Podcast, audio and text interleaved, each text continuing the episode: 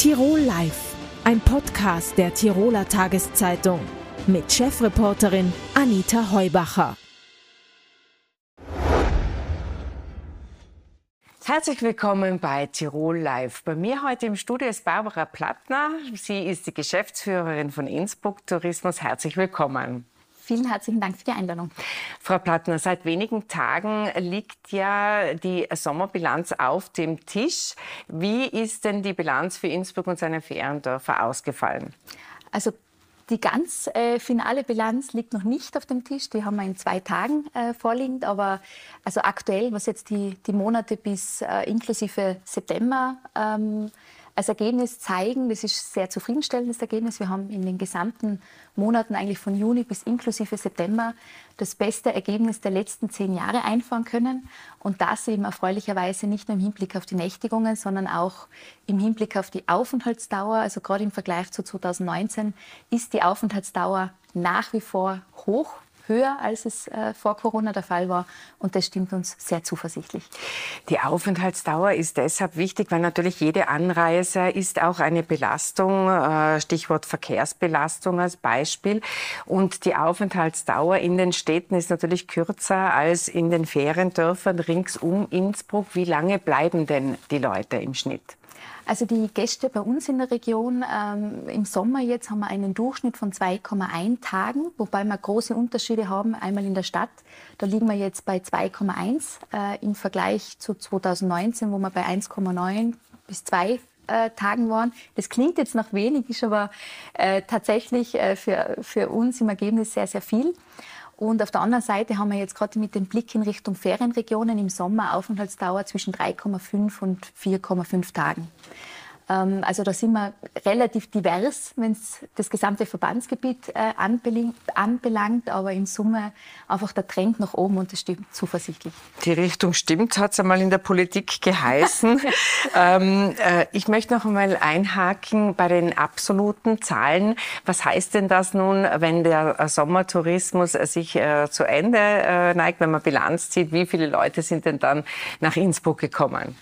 Also wir haben in Summe im, im Verbandsgebiet zwischen 3,4 und 3,5 Millionen äh, Nächtigungen.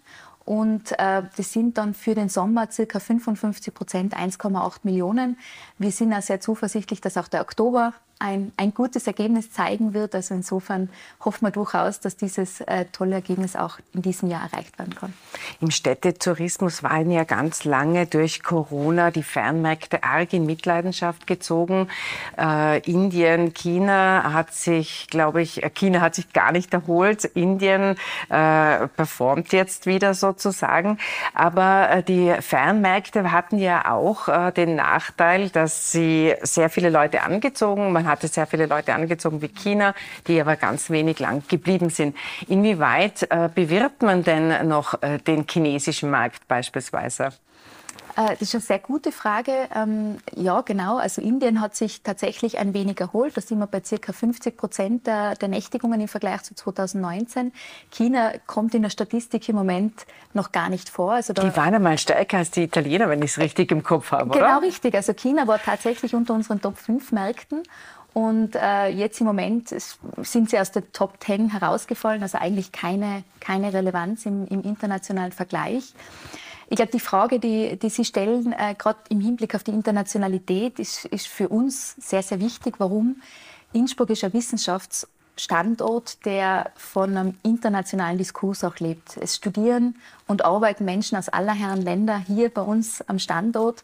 Und das ist schon auch was, was, den, was Innsbruck besonders macht. Und ich glaube, als Tourismusstandort ist diese Internationalität auch wichtig. Zum einen, weil diese Internationalität auch bis zu einem gewissen Grad der Resilienz bringt, also auch ähm, eine ja, also so ein bisschen so diese, diese Standhaftigkeit gegenüber internationalen oder globalen Veränderungen. Ich habe letzte Woche im Handelsblatt gelesen, dass äh, tatsächlich Deutschland in der Rezension offiziell sich mhm. jetzt befindet. Das heißt jetzt als, als Standort sich wirklich nur auf, auf den Namenmärkte zu konzentrieren, ist ein großes Risiko. Und gleichzeitig glaube ich auch, dass es äh, einer Stadt wie Innsbruck auch gut tut, Internationalität zu leben nicht nur im Wissenschaftsbereich, sondern auch im Tourismus. Es ist äh, so, dass man ja vor Corona-Zeiten oft äh, Overtourism als Schlagwort äh, hatte und sich darum gekümmert hat, äh, die, die, dass nicht eben so viele äh, Gäste nach Tirol kommen. Das heißt, man bewirbt aber China, will man schon wieder mit ins Boot holen. Auch die anderen Fernmärkte haben das gleiche Budget zur Bewerbung. Äh, na, also wir, wir haben auf jeden Fall äh, schon bei unseren Märkten auch äh, Budgets verändert. Also wir sind in den letzten Jahren, das war Corona bedingt, aber natürlich auch mit Blick auf das, was unsere Unternehmerinnen und Unternehmer brauchen, äh, haben wir den Fokus im europäischen Nahraum verstärkt. Wir sind in der USA stärker reingegangen, weil vor allem auch der, Do der Dollarkurs äh, sehr, sehr attraktiv aktuell ist für einen Urlaub in der Region. Und ähm, was schon auch ein Thema ist, ist natürlich, der Markt reguliert bis zu einem gewissen Grad. Also die internationalen Reisenden jetzt aus Ländern wie China oder Indien, diese Gruppen, ähm, also das sind diese Touristen, von denen man sagt, die will man nicht. Das sind Gruppen, die reinkommen für ein, zwei Stunden, die die Altstadt fluten und dann ohne viel Wertschöpfung auch wieder rausgehen. Das ist ganz klar eine Zielgruppe, die wir nicht bewerben und die wir auch, äh, auch definitiv nicht im, im Fokus haben. Zugleich gibt es auch Individualreisende aus diesen Märkten, die durchaus länger bleiben, die durchaus eine höhere Aufenthaltsdauer haben. Und das haben, Corona hat es wunderbar gezeigt. Diese Reisenden gibt es. Und genau diese Reisenden wollen wir auch ansprechen und da unabhängig jetzt von irgendeiner Nationalität oder einer äh, bestimmten Ausrichtung, aber da geht es rein um die Art der Reise. Der Individualreisende ist ein wertschöpfenderer Gast als der Gruppenreisende und das ist der Fokus. Das heißt also, äh, man sieht sich sehr genau an, äh, wen man sozusagen ins Land äh, holen will, wen man bewerben will und da ist es eben nicht der Gruppentourist. Ähm, vielleicht machen wir noch einen Ausblick auf die Wintersaison. Die Weihnachtsdekoration hängt in Innsbruck ja schon. Die Christkindlmärkte werden in dieser Woche starten. Ähm, was, äh, was ist denn Ihre Vorausschau für den Winter? Ähm, ja, wir haben eine nicht repräsentative Umfrage, weil wir haben unsere Unternehmerinnen und Unternehmer natürlich gefragt, wie äh, wie es ausschaut jetzt in der Buchungslage. Und da zeigt sich ganz, ganz klar das Bild. Die Vorweihnachtszeit, auch Weihnachten, Silvester, das sind, das sind tatsächlich ähm, Zeiten, die schon relativ gut bis sehr gut gebucht sind. Ähm, Gerade im Großraum Innsbruck merkt man auch wirklich die starke Zugkraft der Christkindlmärkte. Also das ist äh, ganz, ganz klar, dass hier äh, ein echter Reiseanlass geschaffen ist, neben dem Thema Skifahren. Und äh, ansonsten ist aber wirklich die Prognose für die Betriebe selber sehr schwierig. Äh, ja, Januar aktuell Luft nach oben, aber also das hat, haben auch die letzten Jahre gezeigt, wenn die Schneelage gut ist, wenn das Wetter gut ist, dann kann das ganz, ganz schnell sich positiv entwickeln. Ähm, wenn das Wetter weniger gut ist oder wir mit dem Schnee zu kämpfen haben, dann kann es so sein wie im letzten Jahr, dass es sich eher ich sage jetzt einmal, eher ein bisschen zurückhaltend entwickelt. Aber grundsätzlich Stimmung positiv. Äh, übermorgen, glaube ich, 15. November geht es in der Altstadt los. Und äh, es ist ja heuer wieder einiges Neues geboten. Also insofern sind wir zuversichtlich, dass nicht nur viele Einheimische diese Neuheiten erkunden werden in der Märchengasse oder auch bei Lumacica, sondern dass wir auch wieder viele Gäste begeistern werden können, äh, zu uns in die Region zu kommen. Die Stadthotellerie, hat sich die jetzt erholt aus Ihrer Sicht von den Corona-Jahren? Ist die wieder auf dem Level wie davor? Also erholt, was die, was die Auslastung anbelangt. Also ich denke mal, dass, dass die Zahlen zeigen, dass wir, dass wir Lücken, die der Gruppengast vielleicht aufgerissen hat, durch Individualreisende schließen konnten. Äh, zugleich hat man natürlich Steigerungen gehabt in einem, in einem Bereich, ähm, der eher preissensibler ist. Also die Vier-Sterne-Hotellerie tut sich, ähm, also die haben sicher herausfordernde Zeiten nach wie vor vor sich. Äh, zugleich, glaube ich, das touristische Produkt, dieses alpin-urbane, die Stadt mit diesem Naturangebot, äh, bringt es schon mit sich, dass man eben nicht nur einen städtischen Urlaub verkaufen kann, sondern eigentlich einen Ferienurlaub in der Stadt Innsbruck. Und insofern denke ich, dass wir da beste Voraussetzungen haben, ähm, zurück zu alter Stärke auch wirklich äh, zu kommen und auch die nächsten herausfordernden Monate gut zu überbrücken. Frau Plattner, herzlichen Dank für den Besuch im Studio. Danke für die Einladung. Die Innsbrucker Stadtbibliothek feiert ihr fünfjähriges Jubiläum am neuen Standort beim Pima Zweitum. Und bei mir zu Gast im Studio ist Christina Grenmeier, die Leiterin der Stadtbibliothek. Herzlich willkommen. Vielen Dank für die Einladung. Wir sind ja sozusagen in der Nachbarschaft. Wir schauen ja immer äh, zur Stadtbibliothek rüber, weil die Moser Holding, die Tiroler Tageszeitung, sitzt im PEMA 1. Und wir haben noch was äh, gemeinsam, nämlich, dass wir Leserinnen und Leser brauchen. Und da wollte ich bei Ihnen nachfragen, wie schwierig ist es denn, Leserinnen und Leser nach wie vor für das Lesen zu begeistern? Uns gelingt das äh, sehr gut. Wir haben da wenig Schwierigkeiten. Die Besucherinnenzahlen steigen nach der Pandemie wieder. Äh, wir sind ein beliebter Treffpunkt geworden. Äh, wahrscheinlich ist der Vorteil, dass bei uns die Leute nicht nur zum Lesen kommen. Wir haben ein großes Veranstaltungsprogramm. Äh, wir haben viel Platz zum Lernen, zum Verweilen zum Lesen. Äh, und wir sind, haben uns in den letzten fünf Jahren wirklich als Wohnzimmer der Stadt Innsbruck etabliert, äh, wo man einfach seine Zeit verbringen kann. Das stimmt, das lädt wirklich sehr zum Verweilen ein. Es ist äh, sehr gut angerichtet, dass man sich wirklich wohlfühlt. Man kann sich zurückziehen, man kann aber auch die Gesellschaft anderer Leute genießen. Wie viele Titel gibt es denn insgesamt in Ihrer Bibliothek? Wir haben derzeit um die 76.000 1000 äh, verschiedene Titel in der Bibliothek, äh, 15.000 davon digital, das heißt, die kann man von überall, äh, wenn man eine Lesekarte hat, bei uns äh, sich runterladen äh, oder streamen äh, und ähm, die restlichen sind physisch vor Ort oder ausgeliehen. Aber die, die Bücher, die Haptik, die sind schon noch die mehreren, oder? Es ist die Mehrheit, äh, auch von den Verleihzahlen. Äh, das bleibt seit Jahren konstant. Also wir haben schon seit über zehn Jahren, seit 15 Jahren eigentlich schon ein digitales Angebot. Äh, und das bewegt sich immer bei 10 Prozent äh, der Entlehnzahlen sind digitale äh, Entlehnungen sozusagen. Ähm, wir haben eine Community, die sehr die digitalen Medien schätzt, aber die bleibt über Jahre hindurch konstant.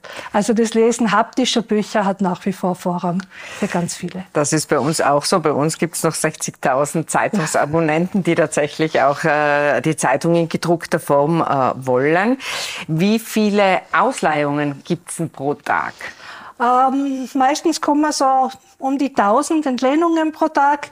Äh, man muss sich dann vorstellen, diese 1000 Bücher kommen auch jeden Tag wieder zurück und die werden von äh, meinen Kolleginnen dann jeden Tag wieder in die Regale zurücksortiert, damit andere wieder die Bücher sich ausleihen können. Wie ist denn da die Rückgabemoral eigentlich der Tirolerinnen und Tiroler? Sehr gut. Also wir, ähm, die kommen meistens sehr, sehr pünktlich zurück.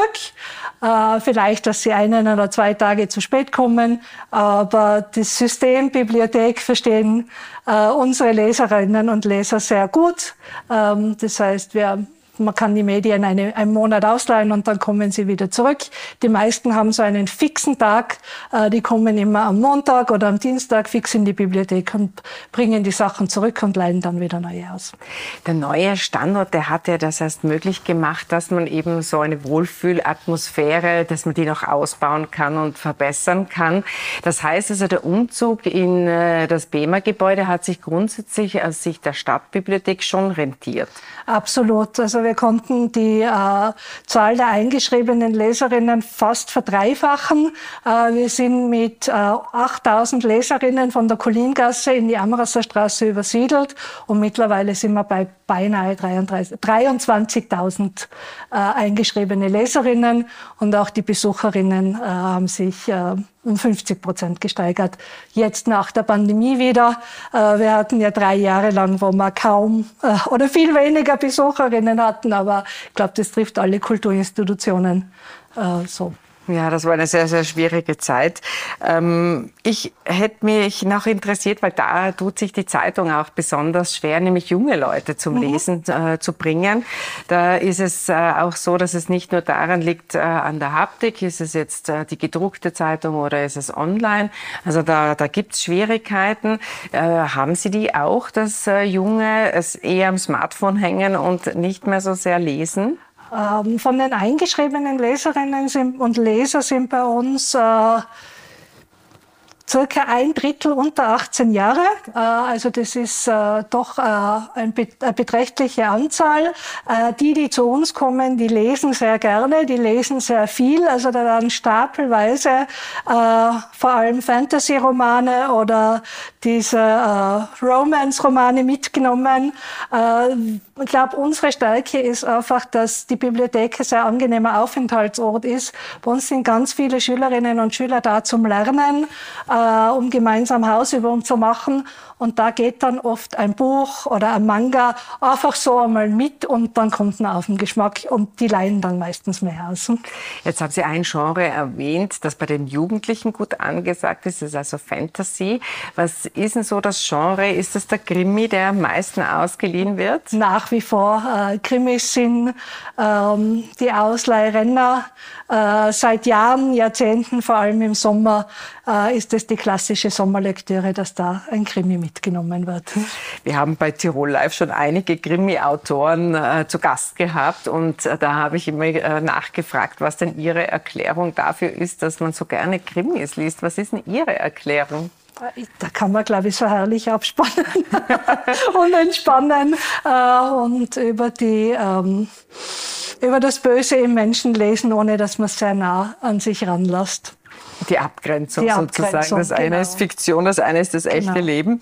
Ähm, ich habe schon erwähnt, wir sind in der Nachbarschaft und was man, wenn man zu Ihnen rüberschaut, immer sieht, ist, dass das Kulturplateau immer noch leer ist. Äh, woran liegt das? Das hätte eigentlich bespielt werden äh, sollen. Da tut sich aber nichts. Da tut sich leider gar nichts, äh, nachdem die äh, zwei Flächen über der Bibliothek leider nach wie vor Leerstand sind.